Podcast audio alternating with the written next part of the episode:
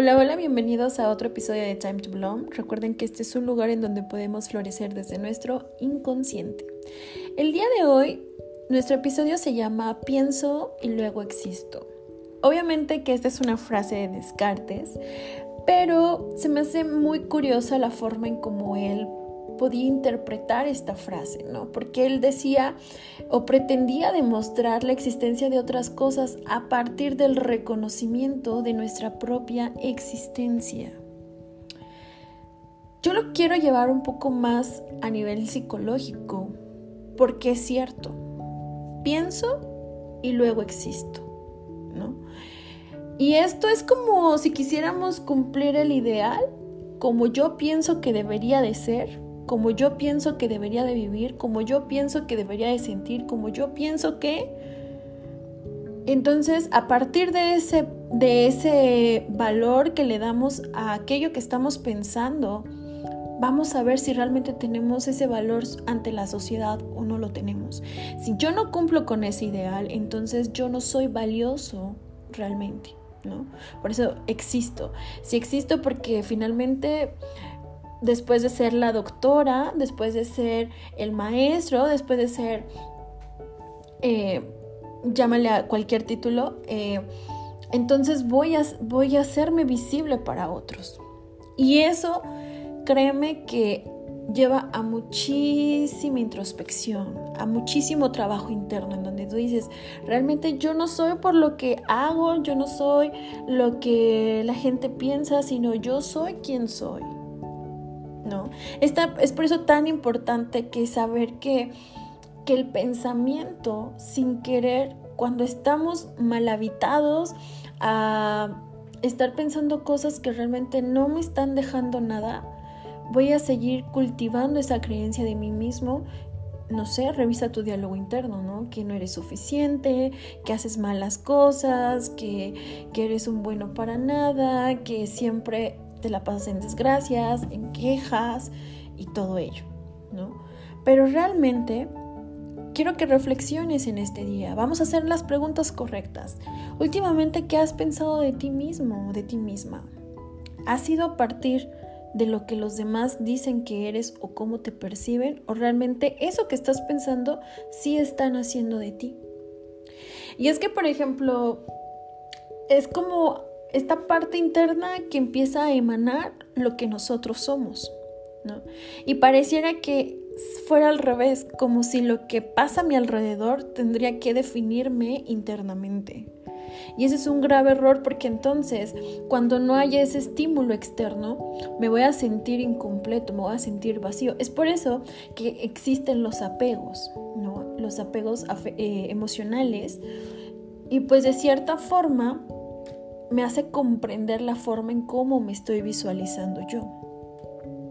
Otra de las cosas en que nos podemos por ejemplo, nos podemos percibir es que muchas personas no se atreven a hacer ciertas cosas porque piensan que no van a poder, porque piensan que no lo van a lograr. Por ejemplo, eh, cuando yo decía, bueno, pues quiero hacer esto porque me gusta escribir, porque me gusta eh, ayudar a las personas y entonces quiero hacer mi página, ¿no? Pero a mí me costó demasiado trabajo dar el paso, ¿no? Tuve que necesitar a un amigo que me impulsara, que me dijera, tienes la capacidad, Brian, hazlo, ¿no? Él vive en Costa Rica. Félix, si me estás escuchando, te mando un fuerte abrazo. Y él me impulsó demasiado, ¿no? Obviamente que, que en ese momento pues yo dije, bueno, o sea, si quiero, porque él es diseñador gráfico, y le dije, si quiero que me ayudes a armar como que todo mi, todo lo que es mi programa y todo eso, pero no sé cómo empezar, ¿no? Y me dice, empieza por lo que sabes.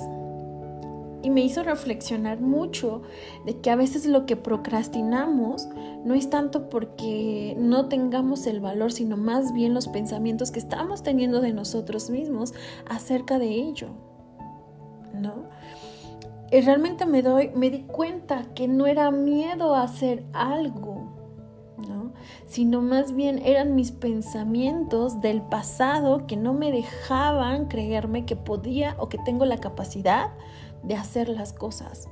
Yo jamás me imaginé, hace un año le platicaba a mis amigas, o sea, hace un año yo no sabía mucho esta onda de diseñar, eh, realmente no sabía cómo empezar mi proyecto, no tenía manos ni pies y me da muchísimo gusto porque hoy en día me estás escuchando y puedo conectar contigo a través de lo que sé hacer, a través de lo que soy. Y vas a decir, ya abren, bájale un poquito, pero no, quiero compartírtelo porque así es como nacen los grandes sueños, a partir de que tú empiezas a saber que no eres eso que tú estás pensando. Porque desgraciadamente muy pocas personas, o sea, mínimo, mínimo, mínimo, realmente piensan lo que verdaderamente sí son. Y esto nos conlleva a preguntarnos por qué se me hace más fácil pensar lo negativo que lo positivo de mí. Y lo hemos visto, ¿no? Entonces, ya me estaba desviando.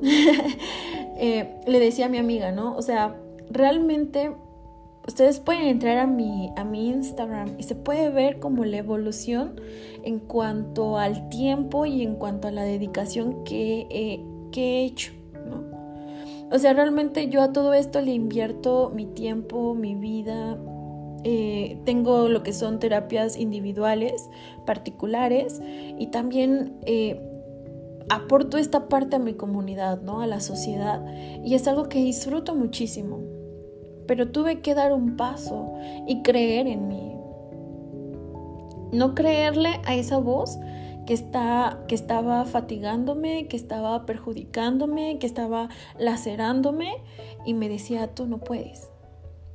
Y yo pensaba que era muchísimo miedo. A mí cuando me preguntaban, cuando estaba con mi psicóloga, le, me dice, pero ¿por qué no lo haces? Le digo, porque tengo miedo. Y al paso del tiempo, hoy puedo decirte que no era miedo, sino más bien era que yo no quería soltar esos pensamientos que yo ya tenía desde, desde muchísimo antes, ¿no? O sea, como por la infancia.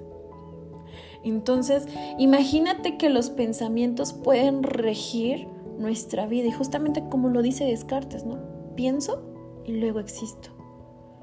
Tengo que pensar si lo puedo hacer y entonces si creo que sí lo puedo hacer, entonces lo hago. Y entonces ya existo para los demás. Pero date cuenta desde dónde estás existiendo, ¿no? Estás existiendo, ay, no sé por qué se me traba esa palabra. estás existiendo desde el miedo, desde una, falsa creencia, desde, desde dónde estás existiendo. Entonces, a veces queremos muchas respuestas, pero no nos hacemos las preguntas correctas. ¿Por qué estoy haciendo esto? ¿Por qué estoy hablando esto? ¿Por qué estoy sintiendo esto? ¿Por qué me lleva a escoger esto? ¿Qué quiero sacar realmente de esto? ¿Qué quiero aprender de esto? Y entonces es como poco a poco vamos a poder encontrar el camino de lo que sí somos, del por qué existimos. Y entonces vamos a poder tener la conciencia de que es por algo que yo sí quiero y no es por algo que se me ha impuesto aprender. ¿No? Es algo que mucho manejo con mis pacientes en terapia, en que a veces venimos con ciertas ideas y dicen, sí, es que yo tengo este problema tal vez, no sé, de ansiedad, ¿no? Y nos metemos como a indagar, como en esta parte profunda y nos damos cuenta que no era no, no es ansiedad, la ansiedad es un síntoma de ese pensamiento que estaba ahí generándose desde pequeños. Imagínate si, por ejemplo, una persona de 50 años y tuvo esta cuestión que se le implantó ese pensamiento desde los, no sé, desde los 5 años. Imagínate 45 años de su vida, ese pensamiento está rigiendo las decisiones que está, está tomando el día de hoy. Entonces es importante que podamos realmente observar nuestra mente, observar nuestro diálogo, qué me estoy diciendo, por qué estoy haciendo esto, realmente no creo que sea capaz o sí creo que soy capaz. Entonces, deja de pensar eso negativo para que exista eso negativo en ti. Vamos a resignificar, vamos a ver lo positivo de nosotros para que podamos deja mejor, deja de, de lado el positivo, lo más sano para ti. Y entonces te vas a dar cuenta que vas a poder fluir armónicamente contigo mismo o contigo misma, ¿ok?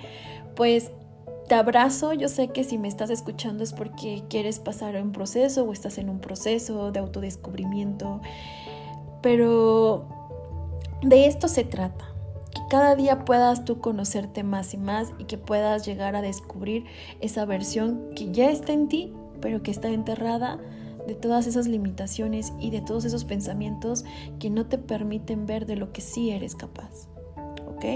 Así es que te mando un fuerte abrazo. Me puedes encontrar en mis redes sociales como arroba Brenda MX. en Instagram te puedes dar cuenta que manejo más tipo reflexiones, reels acerca de reflexiones.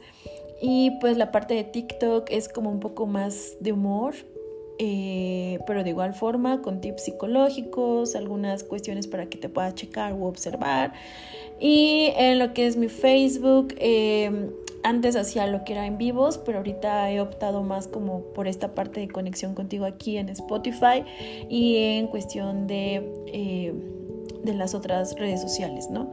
Entonces te invito a que me puedas seguir, que me puedas comentar si te gusta, si no te gusta.